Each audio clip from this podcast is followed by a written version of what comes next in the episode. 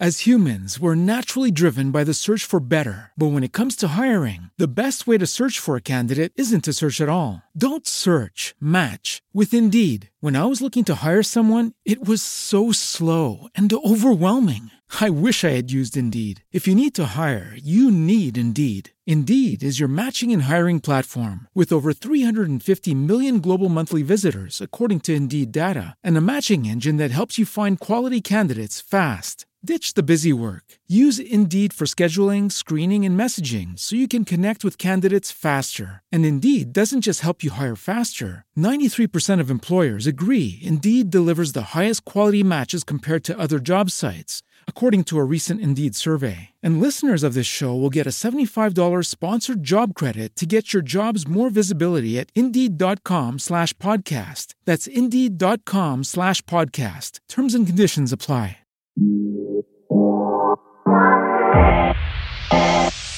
Este es el podcast Café con Rosa Liarte. Un podcast donde hablamos de educación.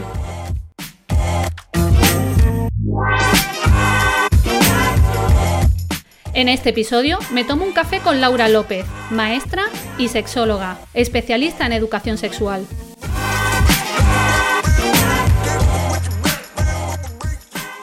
Nuevo episodio de Café con Rosa Liarte, que yo no sé si me voy a tomar un café o un cubata, porque previo a este café, a este podcast estábamos riendo muchísimo, porque traemos un tema muy, muy controvertido. Eh, preparando lo que es esta entrevista, eh, la verdad que, que tenemos hoy tema para rato. Y yo estoy súper, súper contenta de tener hoy a, Laura López, que para mí es alias Sexto Sentido, ¿eh? porque yo le he tenido que decir, dime tu nombre, porque yo ahora mismo te tengo por Sexto Sentido. Pero bueno, bienvenida Laura, ¿qué tal? Hola Rosa, muchas gracias por invitarme. Estoy un poco nerviosa, pero bueno. bueno, nerviosa y que está enferma también. La pobre tiene la voz tomada, pero ha dicho que sí, que tira para adelante y que hace el episodio. Así que yo te agradezco mil eh, el esfuerzo, de verdad. A ti, a ti. Aquí esto, para hablar de educación sexual hay que sacar fuerzas de donde sea. pues ahí ha sacado el tema. Así que, ¿quién es Laura? Eh, que ya os vais imaginando, Laura López, qué es lo que hace y, qué vas a hablar, porque eres especialista en un tema. Pues mm, Laura López es una maestra de la Comunidad de Madrid, de un colegio público, eh, sexóloga, que me formé haciendo un máster de sexología hace mucho tiempo y que después de sacarme la oposición y centrarme un poco, pues vi la necesidad que había de educación sexual en, el sistema educativo y, en eso estamos, dándolo todo, a ver si, si cada vez se hace más educación sexual porque hoy hablaremos de un gran tabú, que es eso, ¿no? La educación sexual, que, la verdad que mm, cuesta hablar a veces también, pero yo te lo decía al principio de este podcast off the record, que te digo, pero bueno, si es que al final vamos a acatarlo todos, ¿no? O sea, todos pasamos por el sexo, a no ser que tengamos otra decisión en nuestra vida, pero creo que todos vamos a acatar y pasar por ahí. Así que, bueno, ¿qué importancia tiene? Y creo que también que poco se habla de ello o qué tabú se le tiene a algo que deberíamos de quizás normalizar más, ¿no? Totalmente. Eh, ya no solo que todos vayamos a catarlo, sino que todos somos seres sexuados y que todos tenemos sexología. Y, entonces, eh, sexología no, perdón, sexualidad.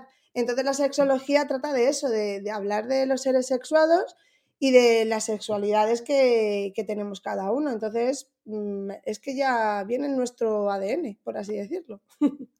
Pues sí, viene en nuestro ADN, eh, creo que es nuestra forma también reproductiva, así que eh, lo tenemos que intrínseco y, creo que también hay que educarlo, ¿no? Que para ahí, ahí está tu, parte, que, es lo que, que, vas haciendo poco a poco. Y esto de la educación sexual, Laura, ¿tiene su normativa? ¿Hay algo regulado? ¿Es algo que se viene reclamando? Quizás la hay, no la hay y lo desconocemos.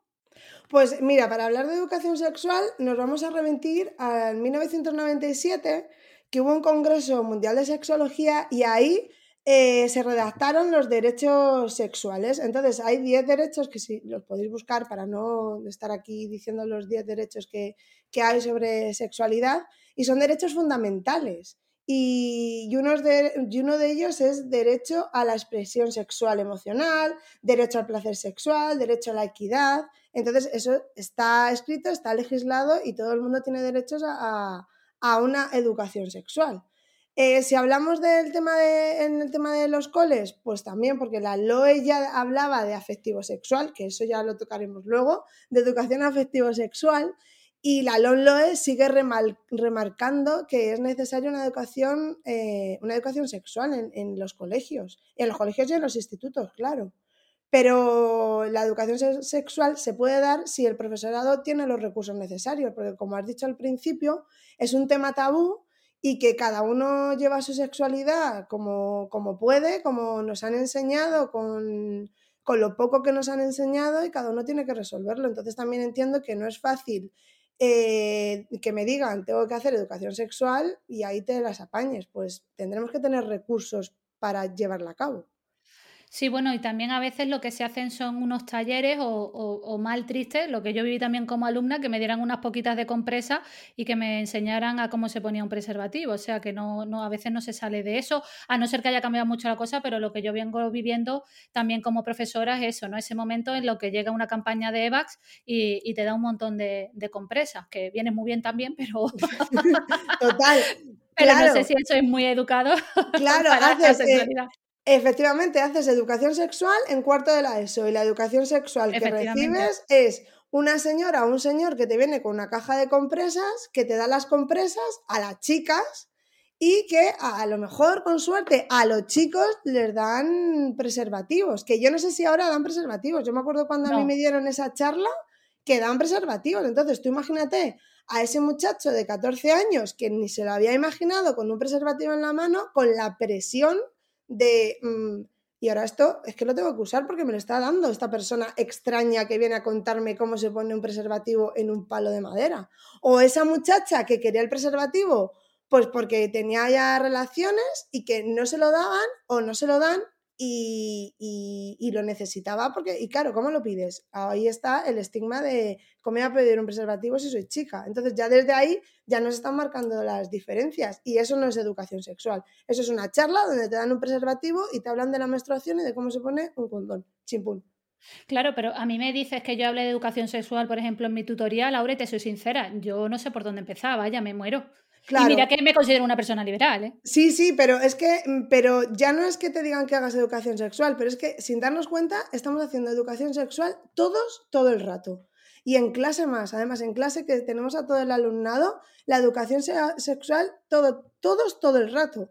Porque cualquier cosa, cualquier, cualquier comentario, eh, hay que estar súper atento en los recreos, en clase, y muchas veces nos perdemos muchas situaciones y muchas charlas, entre comillas, que hacer con los chavales porque no nos damos cuenta, pero es que todos hacemos educación sexual constantemente. Bueno, nosotros como docentes, en la tele y en las redes sociales, obviamente. Entonces, si ya que la hacemos, pues vamos a hacerla bien.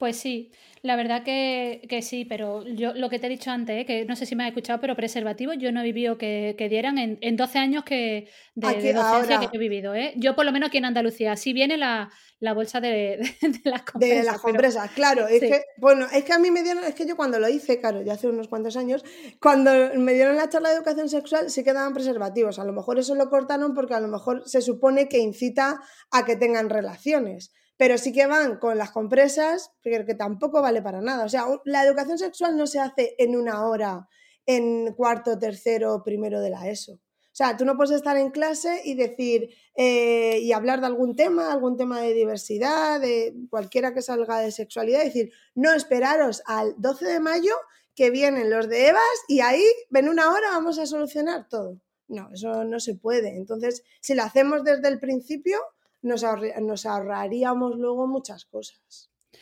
Es que a mí me ha llamado eso la atención de ti. Yo te conozco a ti en un Yahedu que, que te presenta y, y, me enseña eh, tu libro, del que luego hablaremos. Y, y, bueno, me llamó muchísima atención porque no había escuchado nada de, de este tema y es verdad. Y, bueno, lo que me, me, llama la atención que eres profe de primaria. O sea, eh, no, a lo mejor aquí hay gente que dice, pero ¿se tiene que hablar de educación sexual en primaria? En primaria y en infantil. O sea, en primaria y en infantil. Las profes de infantil hacen mucho bien porque las profes de infantil son las primeras que cogen a... Bueno, ya por no hablar de las casitas de niños, pero en infantil ya, ya que empiezas a hablar, empiezas a conocer las partes de tu cuerpo, agradecer a las profes de infantil el vocabulario que utilizan. Ya solo con hablar de pene o de vulva estás haciendo educación sexual, porque luego eh, te evitas también eh, muchos, muchos líos que tienen los niños a la hora de nombrar sus genitales. Eh, hay un cuento muy famoso que siempre lo contamos en algunas formaciones que damos, y es que una niña pequeña le dijo a la profe que su, que su tío le comía la galleta.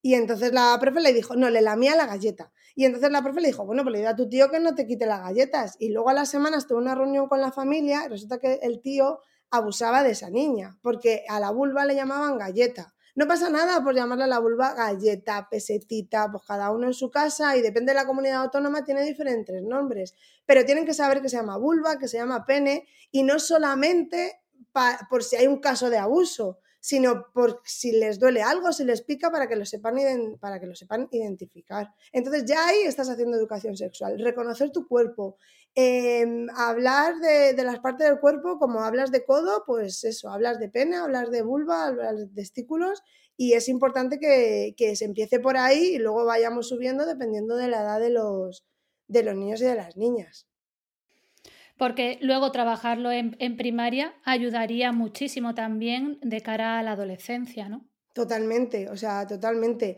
Si se empezase a estudiar a, trabajar, perdón, en infantil y luego siguiésemos en primaria, porque luego en primaria ya empiezan los tabús, de ya da más vergüenza decir pene, da más vergüenza decir vulva, empiezan las risitas. En primaria, a ver, en infantil y en los cursos bajos de primaria, pues el hecho de que te guste alguien o no te gusta está más, más identificado con la, con la amistad. Pero sí que es verdad que en quinto y en sexto ya empieza, ya se puede empezar a hablar como de deseo.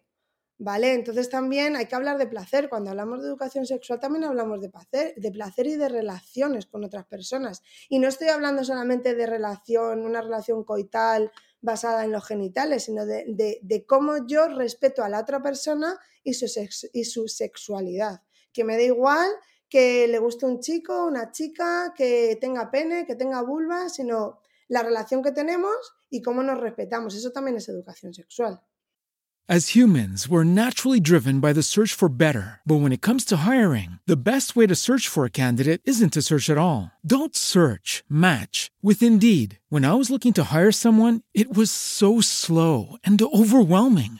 I wish I had used Indeed. If you need to hire, you need Indeed. Indeed is your matching and hiring platform with over 350 million global monthly visitors, according to Indeed data, and a matching engine that helps you find quality candidates fast. Ditch the busy work. Use Indeed for scheduling, screening, and messaging so you can connect with candidates faster. And Indeed doesn't just help you hire faster. 93% of employers agree Indeed delivers the highest quality matches compared to other job sites according to a recent Indeed survey. And listeners of this show will get a $75 sponsored job credit to get your jobs more visibility at Indeed.com slash podcast. That's Indeed.com slash podcast. Terms and conditions apply. Pues sí, es que es una constante, porque luego, bueno, lo que yo eh, vivo como, como adolescente, ¿no? Como con los adolescentes, no como adolescentes a la fuera, yo también. lo parece, lo parece. Lo parezco, lo parezco, ¿verdad?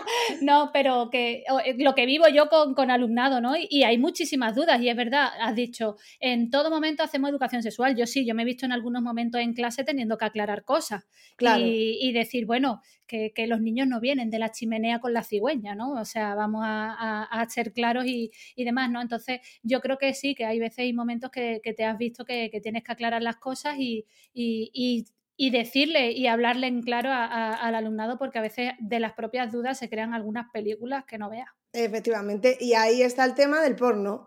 ¿Qué relaciones tienen ahora muchos de los adolescentes? Pues basadas en el porno, porque es educación sexual. Antes, yo siempre digo que antes la educación sexual era el primo mayor que le contaba las cosas al primo pequeño y de ahí ya se hacían sus películas, pero es que ahora con un clic tienen cualquier cosa. Y entonces están generando unas relaciones basadas en la violencia, en la falta de respeto y, que no son sanas. Es que ya, aparte de que no son buenas o que cada uno haga lo que quiera, es que no son sanas. Y muchos de los adolescentes se dan cuenta cuando hablamos de estos temas que es como, ostras, pero si es que yo trato así a mi pareja, me da igual chico chica, y es como, no, es que no puedes tratar así a la gente. Por eso he dicho antes que la educación sexual también es respeto hacia la, hacia la otra persona. Y eso lo trabajamos en infantil, uy, en infantil, perdón, en primaria, cuando hacemos los talleres, porque yo en el cole hago los talleres en, en sexto de educación sexual, que es un rollo, porque molaría hacerlo en todo el cole todo el rato, pero no se puede. Entonces, hago, hago los talleres en sexto y lo que siempre hablamos es eso del respeto, de cómo decir que no, de cómo aceptar el no, de conocer nuestro cuerpo, de utilizar un vocabulario adecuado, de la menstruación, de, las eyaculaciones que están empezando a tener también las personas que tienen pene. Entonces todos tienen que saber todo. Y de que no somos tan diferentes como parece, de que cómo se parece el aparato reproductor masculino y el aparato reproductor femenino. Entonces hay un abanico súper amplio de que podemos hablar. Pues sí, porque mm, de ahí eh, viene luego también eh, el problema. En parte el porno creo que ha hecho también mucho daño a pensar que las relaciones sexuales deben de ser como las vemos en una peli porno, ¿no? Claro, sí. Y eso es lo que a mí, mm, yo, yo hago un mogollón de hincapié en lo, le llamo la teoría del no, que es enseñarles a decir que no. Que no porque tú estés con una persona y te diga que es que si no haces esto no me quieres tanto o no me quieres como yo, como me tienes que querer, hay que hacerlo, que se tienen que cuidar ellos para poder cuidar a otras personas. Cuando digo ellos, es ellos y ellas. Primero me tengo que cuidar yo para poder cuidar a otra persona y me tengo que respetar yo para poder respetar a las otras personas.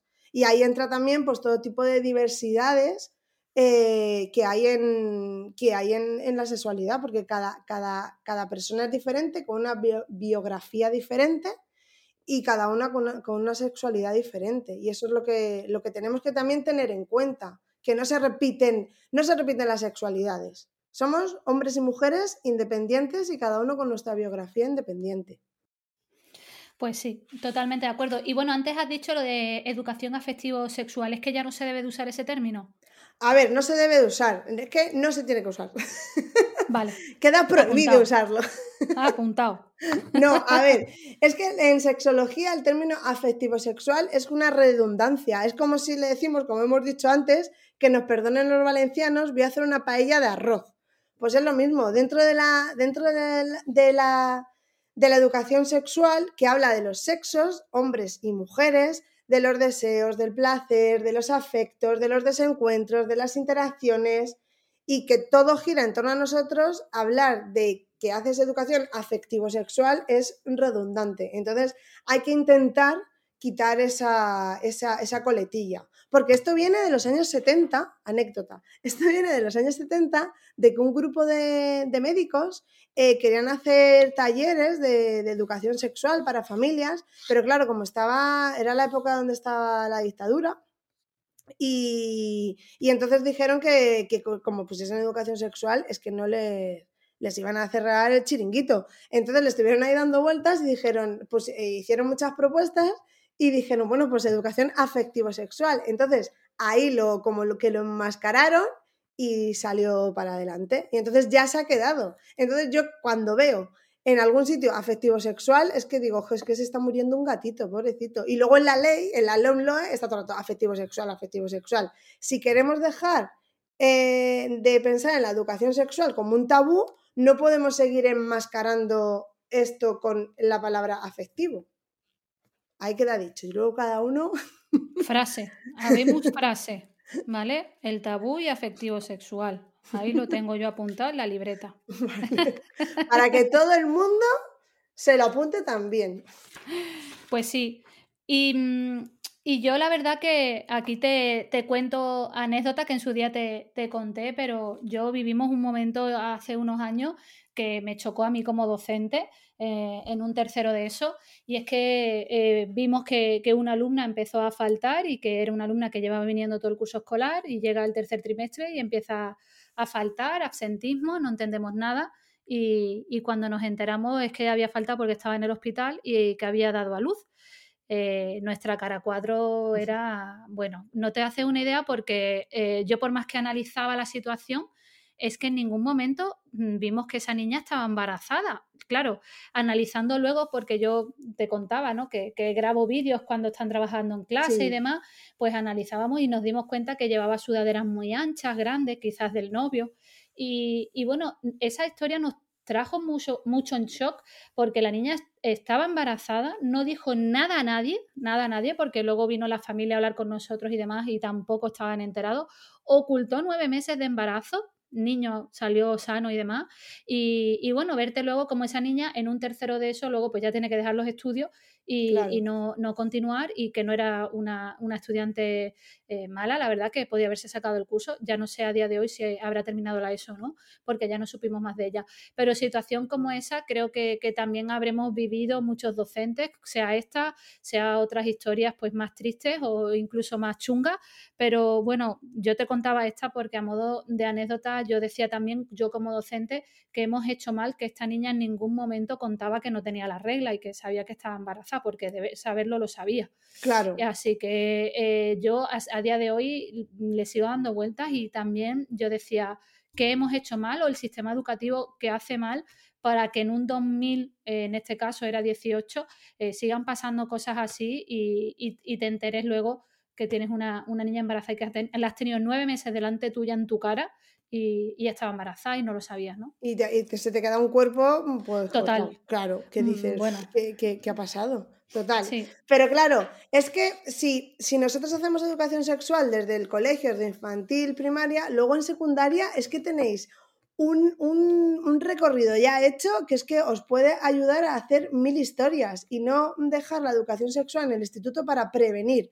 Prevenir embarazos, prevenir enfermedades, que es todo prevención, prevención, prevención. Se trata de educación, porque si esa niña hubiese recibido educación sexual en el cole y se hubiese, hubiese alargado en el tiempo, pues a lo mejor no se hubiese quedado embarazada porque dudo que eso fuese un embarazo planificado, no lo sé, pero bueno, o no se hubiese quedado embarazada o lo hubiese comunicado y no lo hubiese llevado como un secreto, porque claro, supongo que esa niña también tendría miedo de, ostras, es que como lo cuentes se me va a caer el pelo, vete tú a saber. Es que nosotros hablábamos también de que, claro, a saber qué había comido, que, no se hizo los controles, que por suerte al ser una niña joven y demás, luego el niño ha nacido y sano, pero que un embarazo hay que controlarlo y, y es que es muy fuerte, ¿no? Claro. Pero por eso, porque pues, en vez de, educar, estamos, eh, eh, prevenimos y desde el miedo todo. Porque si tengo una relación no lo voy a decir, si me han tratado así no lo voy a decir, las enfermedades no, no se hablan porque si no se hablan, si se hablan se habla desde el miedo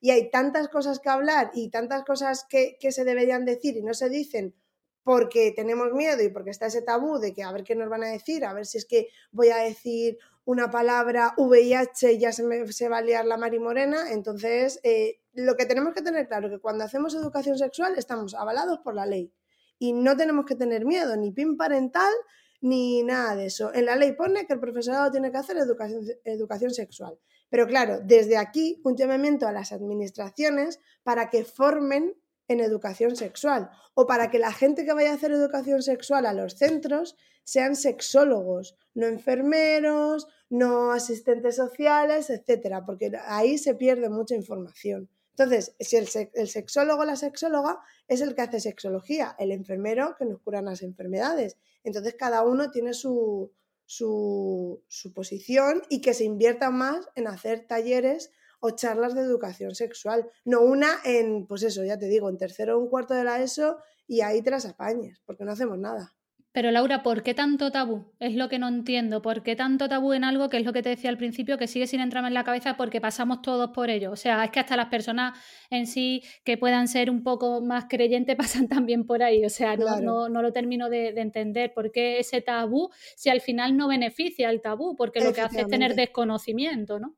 Porque la gente se cree, yo creo que está la creencia de que si se habla de ello, los, jóvenes o los niños se van a lanzar a, tener relaciones. O sea, yo creo que es eso. Y, o, de repente también hubo, tenía mucho miedo con el plan parental, porque a ver si vamos a hablar de homosexualidad y los niños y las niñas se van a hacer homosexuales. Y yo decía, pero vamos a ver, si no soy capaz de que me pongan eh, con tilde en camión, ¿cómo voy a hacer yo que una persona sea homosexual, heterosexual o, lo que quiera ser?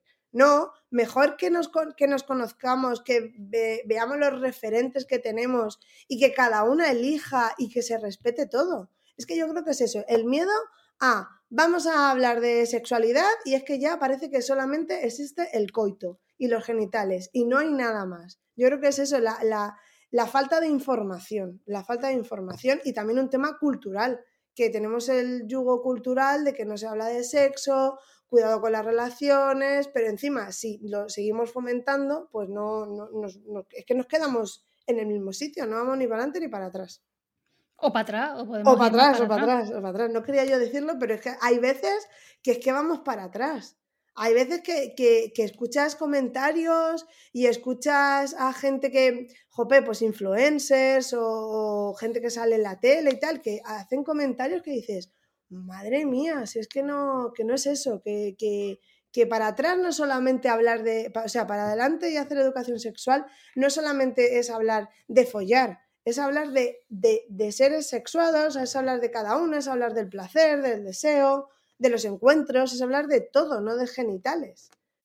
As humans, we're naturally driven by the search for better. But when it comes to hiring, the best way to search for a candidate isn't to search at all. Don't search, match with Indeed. When I was looking to hire someone, it was so slow and overwhelming. I wish I had used Indeed. If you need to hire, you need Indeed. Indeed is your matching and hiring platform with over 350 million global monthly visitors, according to Indeed data, and a matching engine that helps you find quality candidates fast. Ditch the busy work. Use Indeed for scheduling, screening, and messaging so you can connect with candidates faster. And Indeed doesn't just help you hire faster. 93% of employers agree Indeed delivers the highest quality matches compared to other job sites, according to a recent Indeed survey. And listeners of this show will get a $75 sponsored job credit to get your jobs more visibility at Indeed.com slash podcast. That's Indeed.com slash podcast. Terms and conditions apply.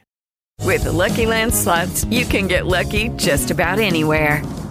This is your captain speaking. Uh, we've got clear runway and the weather's fine, but we're just going to circle up here a while and uh, get lucky. No, no, nothing like that. It's just these cash prizes add up quick. So I suggest you sit back, keep your tray table upright, and start getting lucky. Play for free at LuckyLandSlots.com. Are you feeling lucky? No purchase necessary. Void where prohibited by law. 18 plus terms and conditions apply. See website for details. Hubo una, en un concierto que hicieron que salió en la tele, hubo una, una periodista que ha escrito libros, no me acuerdo cómo se llama, que decía, le pusieron el micro y ella reivindicaba más educación sexual. Y luego dijo, y que a todas nos coman el coño. Pues chica, si estás repitiendo educación sexual, no me digas eso porque es que si no, al final se pierde tu mensaje. No hace falta que a todo el mundo le coman el coño, que se lo coman a quien quiera. Y perdón si a alguien le ofende decir coño o vulva, lo que queráis. Pero es que eso me, me indigna un poco. Bueno, también te, indigna porque lo publicas en tus redes, eh, también porque el, tema de, que también todo esto conlleva machismo, ¿no? Totalmente. Y situaciones pues muy, muy dramáticas que vivimos y, que no hay semana en la que no pase que, tenga que escuchar, pues por ejemplo, que veo las noticias en Antena 3, lo de violencia cero, ¿no?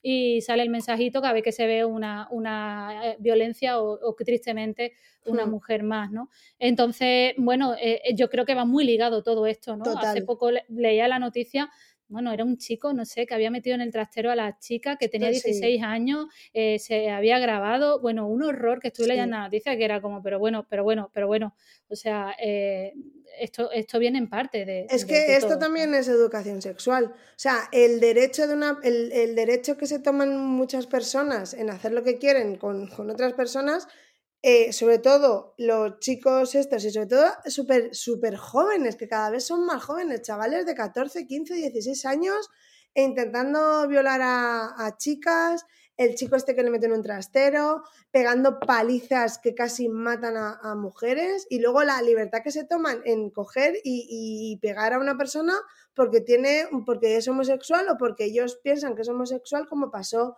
con el caso de, del chico este que se llama Samuel, que es que lo mataron. Por, porque sí, porque sí. Entonces, eso también es educación sexual y que en estas cosas yo creo que vamos para atrás. Me da mucha pena decirlo, pero yo creo que vamos para atrás. Que, que también hay que, hay que trabajar el hecho de que tú no puedes hacer lo que te dé la gana con una persona por ser un poco más fuerte o por estar en una manada. Bueno, una manada no, en un grupo de personas, si se pueden llamar así, porque manada es más los lobos y a mí los lobos me parece que, que son súper respetuosos y que, que, son animales que... Y van a sobrevivir. claro, los pobres no tienen la culpa, pero que, que no, que no te, no te da derecho a estar con tus colegas a hacerle la vida o, a, o a, joderle la vida a, a, una persona. Esto también es educación sexual, por eso hablaba antes del respeto, de respeto a todas las personas y, y da igual su orientación, su género, lo como vista y lo que haga, porque si a mí no me importa lo que hace cada persona en su casa, en su cama, si a mí no me afecta, cada uno que haga lo que quiera.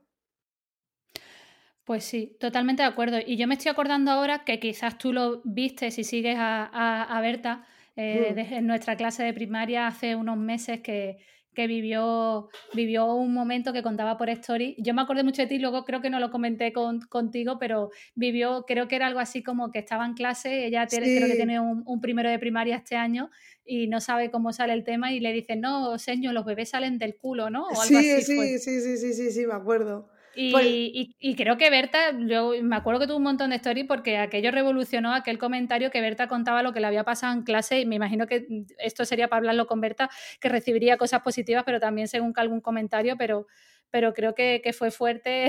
y luego que hablaba también con Sita Huber, que a las dos las he tenido sí. en el podcast, y, y, hablaban del tema. Y de hecho, Sita Huber, que es de, infantil, hablaba de que había que hablar de la educación sexual tan pequeña. Efectivamente, porque luego cuando, claro, los niños de primero es como, mm, los niños nacen por el culo, ¿ves? Ahí es cuando te digo que hay que, cada uno, o sea, no te van a decir nacen por la oreja, porque la oreja la tienen súper conocida, pero los genitales no los tienen conocidos y los tienen que saber. Y luego en sexto de primaria, muchos, muchos y muchas es como pero ¿cuántos agujeros hay en, en, en, una persona con vulva? Claro, les tienes que explicar que hay tres agujeros y flipan. Y hay muchas niñas que tienen vulva que dicen, ¿en serio?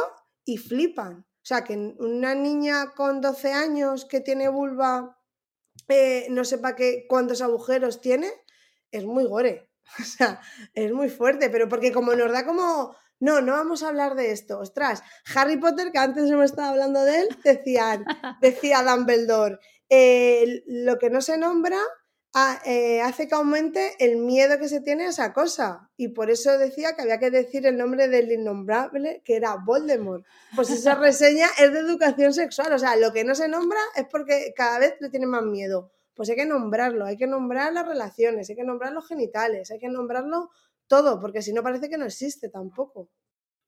Mira, yo ahora mientras estabas contando eso también me pasó una anécdota, pero esto fue antes de ser profe, eh, aquí la, la, batalla de la abuela, eh, eh, cuando era entrenadora de patinaje artístico, bueno, sabes que en el patinaje artístico llevas malla y, sí. y llevas la falda sí. y momento, momento drama llega un campeonato de Andalucía y le vas a la regla a una de mis niñas y viene el momento tampa. El momento tampa es clave también, ¿vale? Eso, eso trae cola, eso pone cara de, me lo tengo que meter, ¿en serio? y yo, yo me acuerdo de aquel momento, digo, hija, si te vas a quejar de eso, tú no sabes la que te espera después.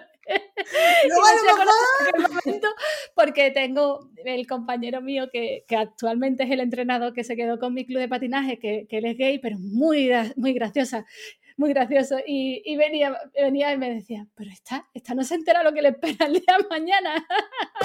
y bueno, yo creo que ese momento, yo creo que ese momento también lo hemos vivido, el de alguna amiga o amigo, o yo misma, aquella vez que vi por primera vez un tampa y era como, ¿cómo me voy a meter yo eso? ¿no? Sí. Y, a mí una amiga claro, me dijo que sí me lo metía. Claro, a mí una amiga me dijo, no pasa nada, ¿quieres que te lo ponga yo? Y yo, bueno, tampoco es necesario, voy a intentarlo yo. Pero claro, no lo sabes. ¿A, qué, a mí qué me pasó? Porque no lo sabía, no sabía lo que era un tampas. Entonces, ahora... Es que lo, lo, lo analizas y es triste, es triste. Muy triste, muy triste. Claro, ahora sí, yo en clase se les enseño, los mojamos para que vea que se abren, les enseño la copa, les enseño los diferentes tipos de compresa, pero a, a, a todo el mundo, a toda la clase. ¿Qué mejor, ¿Qué mejor sitio para hacer educación sexual que una clase donde están todos y todas? O sea, eso es, es, es un lujo es, es, un lujo. Y claro, y que sepan que lo que es la regla, porque muchas, muchas es que no lo saben y, y tienen miedo también a, al, momento, al momento regla. Pero bueno, pero ahí estamos. Es que eso es triste. De hecho, a mí cuando me vino yo no sabía lo que me estaba pasando. O sea, yo estoy analizando ahora, hablando contigo, digo, qué poca educación sexual tuve en su momento porque yo no sabía ni cuando me bajé ahí las bragas lo que me estaba pasando ahí. De hecho, como encima la primera regla es marroncilla, ¿verdad? Lo que piensas es que estás cagado en lo alto. A mí me pasa igual. Dije, esto no puede ser. Lo no que puede yo ser, estoy yo no me he cagado, yo no me he tirado un peo raro ni nada. Totalmente. Yo decía, yo decía, esto no puede estar, no, esto no es, no es, no es, no es. Y yo me levantaba y volvía, y, me y yo, esto no es, esto no es. Mm. Y luego la típica cosa de, ah, entonces ya eres mujer. Ah, que antes no lo era, o sea, y ahora tengo 13 años, y ayer tenía 13 años y ya de repente soy mujer. ¿Esto de- ¿De qué vais? Todos, por favor, dejad de meterme presión que bastante tengo. Pero yo caí en. Yo para mí fue un drama, ¿eh? Porque además cuando te explican que te viene cada 28 días, yo era, pero ni un mes, ni un mes. O sea, yo entre- es que, vale, yo me desarrollé con nueve años, ¿eh? O sea, lo mío fue muy heavy. Claro, entonces fue muy pronto. Además, yo era muy grande en mi clase, ya estaba. Y, y claro, yo, mi madre me lo explicaba y yo era, pero ¿cómo voy a estar así todos los meses? Esto, esto será una vez al año, ¿no? Y yo me acuerdo que le dije a mi madre, estamos dos de anécdota, que le dije, yo voy a estudiar medicina para quitarle esto a las mujeres. Porque yo lo entendía como un mal. Claro, Mi madre me cuenta claro. eso, que le, le dije, yo voy a estudiar medicina para quitarle este mal a las mujeres. Esto no puede ser, esto no puede ser. Claro, es que con nueve años e- e- eras pequeña. Pero claro, si te hubiesen hablado de la regla cuando eras pequeña, no hubiese sido tan traumático. Ya, por ejemplo, a mí me vino muy tarde, a mí me vino con 13.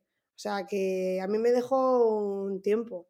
Pero que si se hablase, no sería como, "Ah, ¿qué es esto, por favor? Y todo lo que hay alrededor de la regla. Y que no, es que estoy mala. Bueno, a ver, no estás mala. O sea, tener la regla, de hecho, es sano. Si no tienes la regla, es que tienen algo raro ahí. Que sí que hay mucha gente que le duele mucho y es verdad que es muy molesto y mucha gente que, que le inhabilita. Pero hay que, hay que difundir un mensaje de que, de que es sano y que yo les digo, hay que hacerse amigos de la regla. Y me mira en plan de, ni de broma, pero bueno, yo, yo lo intento, yo lo intento. Hombre, hay una relación amor-odio, es, es verdad, Sí, es bonita sí, y es tal, pero sí, es verdad que yo hay, hay algunas que, que Es lo que tú molesta. dices, me, me tumban, me tumban sí, y, sí. y hay momentos que dices, Dios mío de mi vida, ¿no? Sí, sí, sí, sí, sí, total. Pero eso también lo tienen que saber, que hay gente que le duele más, gente que le duele menos, gente que le viene cada 28 días, gente que le viene cada 34. Entonces, esas cosas Y también hay que temporadas. saberlo. Yo también Total. he tenido, yo tuve una racha de regla drama, o sea, de, de- de- el día de llorar, o sea, me daba un día de llorera, Claro. eh, viera, viera la peli que viera, viera el perro que viera por la calle, o sea, de hecho me acuerdo una anécdota también, yo estoy contando hoy mucho de mi vida aquí, ¿eh? Tú cuenta, tú Pero, cuenta. pero nada, de viaje en furgo, que sabes que, que tengo la camper. Sí. Y yo me acuerdo, estábamos en Ámsterdam y, y fue ese, pues ese drama de que me voy al baño y, joder, en mitad de las vacaciones, tío, Siempre no me puede... pasa. Es que de verdad, no sé cuánto, bueno, como los campeonatos de patinaje, no había campeonato de patinaje que no te toque. Y bueno, pues es claro, y yo fue un momento que volví, volvía llorando del baño y mi marido, ¿pero qué te pasa? Que me ha venido la regla. Y con 37 años, ¿vale? O sea, la que tal. Y mi marido, pues ya está, ¿qué, qué- qué- qué pasa? Y déjame momento drama. Y yo allí cruza de brazos, llorera, pero me entra el momento drama. De eso tuve una racha un año. Luego hay momentos, como tú dices, la llevas mejor y, y ya está. Y otras que ni te enteras, pero que entiendan desde aquí también las personas que eso es un momento hormonal y que Sí. nadie comprende las hormonas. Es que es una cosa que el, ce- el cerebro manda, ahí el cerebro manda, las hormonas mandan y, y tienes que aprender a conocerte para poder, para poder llegar a comprender lo que te está pasando, que muchas veces es muy difícil y muchos meses dices, mira, yo no me entiendo, déjame en paz, déjame vivir. Pero bueno, pero que también lo tienen que saber las niñas. Pero de ahí la importancia que lo sepan, que lo conozcan Claro. y también en el adolescente, porque no, no es fácil, ¿no? Eh, Claro. Esa adolescencia y estar en clase, es tener esa regla, que tus amigas a lo mejor no la tengan y tú teniendo que andar yendo al baño para arriba y para abajo y, y es que eso es, es verdad, se tiene que educar. Sí, sí, sí, y que hay que contestar y cuando preguntan también es bueno que contesten, porque muchas veces cuando son pequeños a lo mejor preguntan y como que, bueno, ya eso ya lo hablaremos, ya hablaremos. No, hay que contestar a- a- desde aquí mensaje, hay que contestar a las preguntas y si no las sabemos contestar, no pasa nada, se dice, mira, esta pregunta no la sé contestar, o no la sé conte- contestar, o no te quiero contestar porque es privada y no te quiero contestar. Anda que no me han hecho a mí preguntas cuando estoy haciendo los talleres en plan de, profe, entonces los, eh, ¿tú has usado preservativos de sabores? Hombre, no te voy a contestar porque no es, no, no, no es de tu competencia, gracias, pero hay que contestar a las preguntas que sepamos y, cuanto, y cuando no las sepamos, pues buscar información y si no las queremos contestar, pues no las contestamos. Y ya está. bueno, también creo que también enseñarás eso, das talleres a los docentes y mm. creo que eso también lo, enseñarás en tus talleres, ¿no? Para también saber cómo desviar también claro, Claro, que muchas veces es como te quedas con cara de, de, de cara de póker de madre mía, madre mía, ¿cómo salgo de aquí? Pero bueno, al final sales. Y a los papás y a las mamás también, que tienen a los peques, que muchas veces como, joy, ¿cómo lo hago? Y si me está preguntando. Y... Pero lo más importante también es escucharles. Igual que hay que escuchar a los adolescentes, hay que escuchar a los niños cuando nos hablan y cuando nos preguntan. Es súper importante porque nos están dando un mogollón de pistas. Hay un vídeo, que también siempre lo decimos, el vídeo de mamá, que es ser virgen. Y entonces la, la, madre se empieza a poner nerviosa, está una niña y una mamá en la cocina. Y la madre empieza a ponerse nerviosa, que si la abeja, que si no sé qué, le cuenten esto a la niña, la niña con cara de póker. Y de repente dice, vale, ¿qué es ser virgen extra? Claro, es que estaba viendo una botella de aceite y entonces la madre ya se fue por los cerros de Úbeda y le empezó a contar por la historia de la abeja. Pues pregúntale, ¿por qué dices eso? Y ya te ahorras un mal trago o ya mm, buscas información y lo explicas de la mejor forma posible. Buena, buena esa. Sí, que a veces también entendemos, interpretamos la pregunta como no es. Claro, mirada de, adulto en vez de, de, niño. Hay que ponerse en sus, en sus ojos muchas veces. Pero de niños, de jóvenes, de adolescentes. O sea, es súper importante. Y estar atentos con 500 ojos. Pues sí. Mm, tienes un libro que se llama Educar eh, eh, cocinando. cocinando. con sexto sentido, que, tengo la suerte de, tenerlo. ¿Y dónde se puede encontrar si hay gente que, quiere leerte? Eh, se lee muy, muy bien, rapidito. Súper fácil, súper fácil. Súper fácil. ¿Y dónde lo puede encontrar? Y, bueno, cuéntanos un poquito. Pues este libro salió porque Nuria y yo eh, vimos la necesidad que había de hacer educación sexual buena, de calidad, de la que nos gusta, y entonces decidimos hacer el libro. Eh, es un libro súper, súper fácil, súper cortito y que es sobre todo para profes de, primaria, pero vamos, que lo han leído profes de infantil y profes de, secundaria y les vale, porque tiene, es como la base para hacer educación sexual. Y lo podéis encontrar en Amazon, no, no estamos todavía, todavía en grandes superficies, pero todo llegará. Perdona, grande superficie Amazon, yo creo que es la superficie top. Pero a mí me haría ilusión de repente ir a la casa del libro y ver mi libro ahí, pero no. No, de momento no.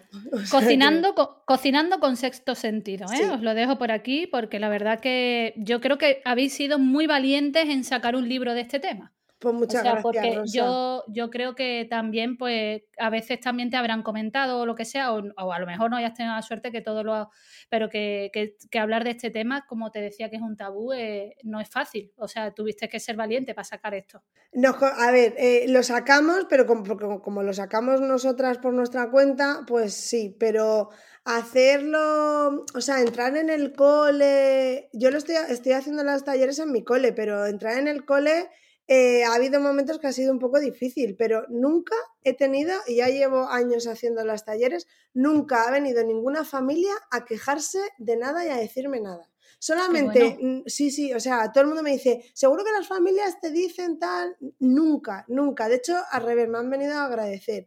Y solamente ha habido dos familias que no quisieron que sus hijas hiciesen los talleres, pero por cuestiones de religión, porque eran testigos de Jehová bueno. Y no. Se respeta, ya está. Claro, entonces nosotros mandábamos circular y decíamos que, que, íbamos a hacer los talleres y tal, y ellos dijeron que no.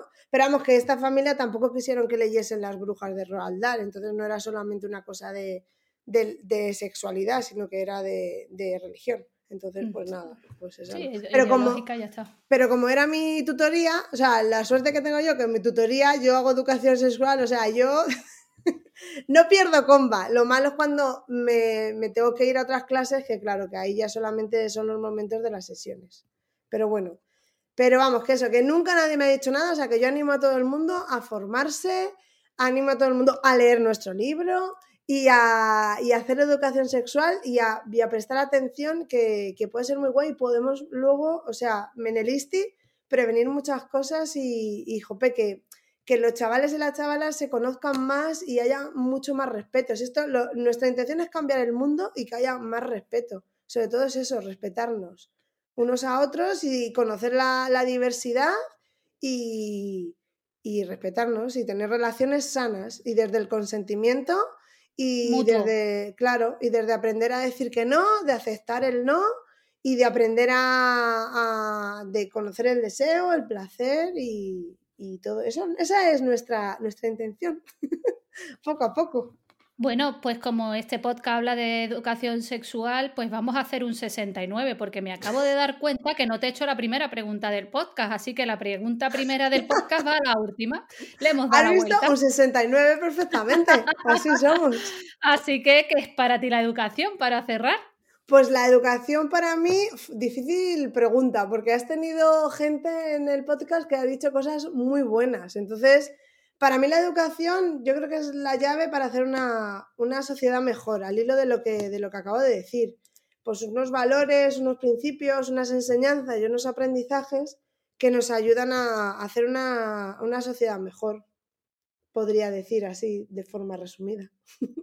Y que ojalá se acabara ese machismo y esa violencia de género y, y montones de cosas que tristemente vemos y que muchas vienen relacionadas con lo que estamos hablando hoy en el, en el episodio, ¿no? Totalmente, o sea, es que en eso se basa. También desde, desde el feminismo se hace educación sexual que para erradicar el machismo, que nos queda mucho, mucho por hacer. Vamos haciendo pasito a pasito, pero nos queda mucho por hacer. Y, y eso, en eso, en eso estamos. Pero cada vez somos más y yo creo que juntas y juntos va a salir algo, algo muy chulo. Y, jope, ya que, que me hayas dado voz y que, y que nos estés apoyando, pues bueno, y a la gente que nos está escuchando, ya con eso ya, ya hemos dado un pasito más.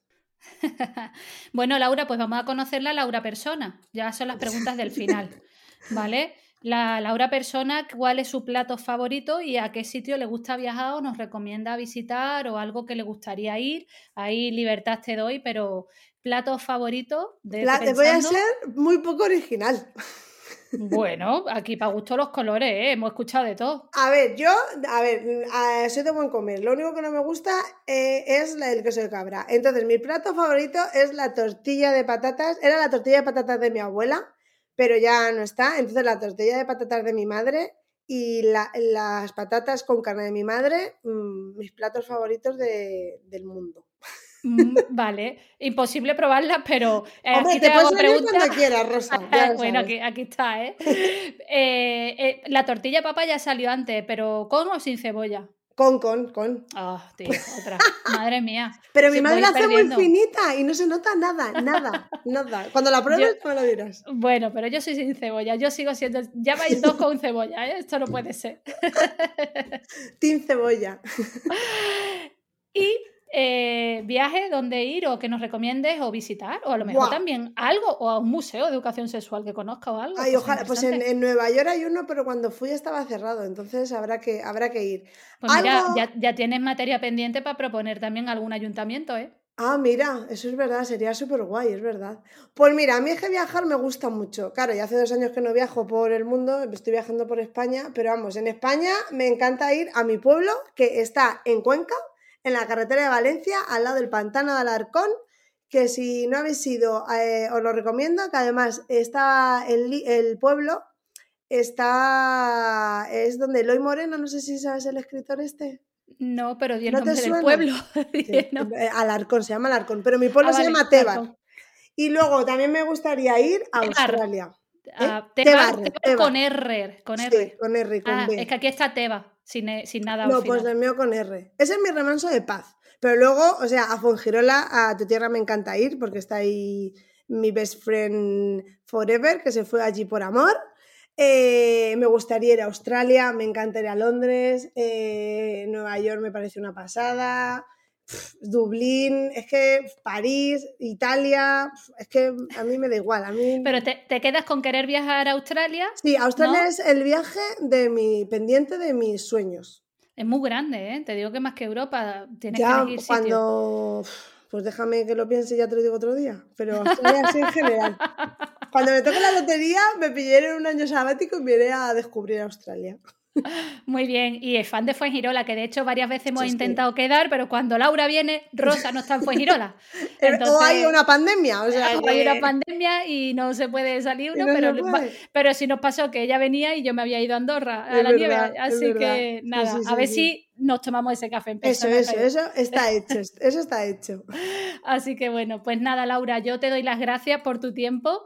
Eh, me ha encantado conocerte, de verdad, eres el gran descubrimiento del Jazz Edu en su día y de la que de verdad que nos escribimos mucho en Instagram y que eres muy grande porque de verdad le echas narices a, a hablar del tema que ojalá se te escuche más y que empiece a haber un movimiento por la educación sexual porque ahí has empezado yo creo que poniendo tu granito de arena o tu bola de nieve y que espero que vaya más a más y que esto ruede y que, vaya mucho más allá de, simplemente ser un tabú, ¿no? Jo, muchas gracias, se me han puesto los pelos de punta y me he emocionado. gracias a ti por darme voz, Rosa, por hacer lo que haces, que, que, jo, que, que tú sí que pones ahí el granito de arena súper importante y que, y que nada, que gracias a todo el mundo y todo el mundo hacer educación sexual y que poco a poco, que vamos a cambiar el mundo entre todos.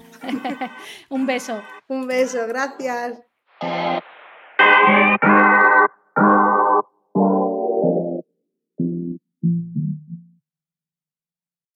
As humans, we're naturally driven by the search for better. But when it comes to hiring, the best way to search for a candidate isn't to search at all. Don't search, match with Indeed. When I was looking to hire someone, it was so slow and overwhelming. I wish I had used Indeed. If you need to hire, you need Indeed. Indeed is your matching and hiring platform with over 350 million global monthly visitors, according to Indeed data, and a matching engine that helps you find quality candidates fast. Ditch the busy work. Use Indeed for scheduling, screening, and messaging so you can connect with candidates faster. And Indeed doesn't just help you hire faster. 93% of employers agree Indeed delivers the highest quality matches compared to other job sites, according to a recent Indeed survey. And listeners of this show will get a $75 sponsored job credit to get your jobs more visibility at Indeed.com slash podcast. That's Indeed.com slash podcast. Terms and conditions apply.